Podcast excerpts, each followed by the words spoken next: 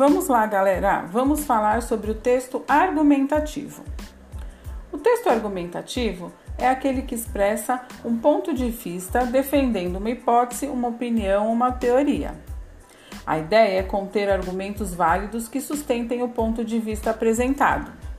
Desse modo, seu objetivo é o convencimento do leitor com relação às ideias que são colocadas no texto.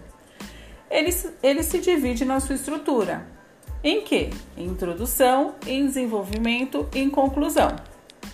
O desenvolvimento, por sua vez, ele exige a apresentação de argumentos para que você consiga sustentar sua tese, ou seja, a proposição que você está defendendo na sua redação. Mas afinal, quais são os tipos de argumentos que você pode adotar? Vamos lá.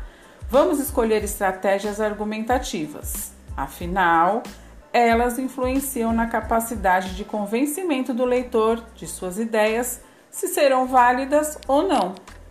O primeiro conceito é fácil. O tipo de argumento que se trata da forma como você irá apresentar os pontos de defesa da sua tese, seja através de exemplos, de análises históricas ou da maneira que você vai organizar os seus argumentos. Já o argumento individual, ele é pautado na sua opinião e no seu conhecimento. É o que será desenvolvido por meio das estratégias argumentativas, e é o que vamos estudar agora.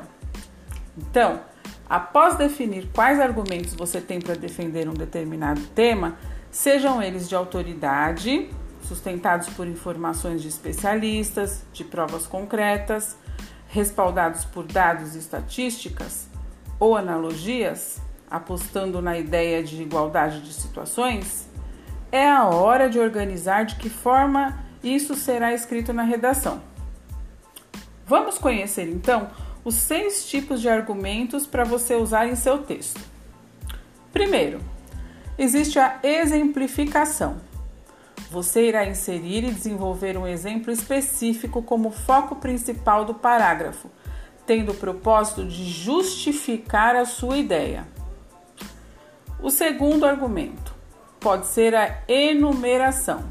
O próprio nome já está dizendo você deverá citar os vários argumentos que possui sobre o assunto, um a um, de modo literalmente enumerar uma série de fatos que comprovem a relevância de que você está defendendo. Terceiro, comparação.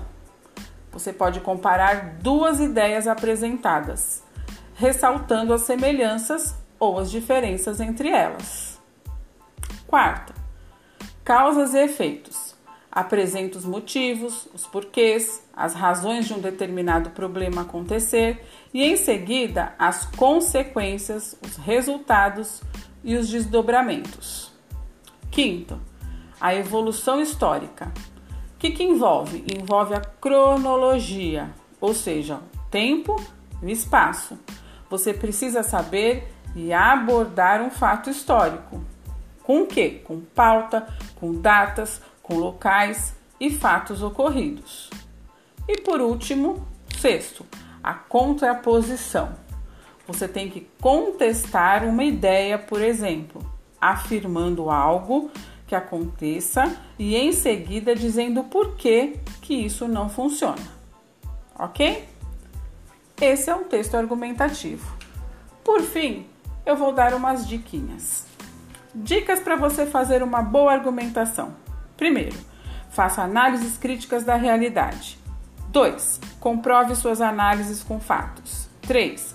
Nunca faça análises desvinculadas da realidade. 4. Não se apoie apenas na opinião de grandes autores. 5. Não faça afirmações muito vagas. 6. Não exponha apenas os fatos. 7. Confie em você. Valeu, galera! Até a próxima! Espero que tenham gostado!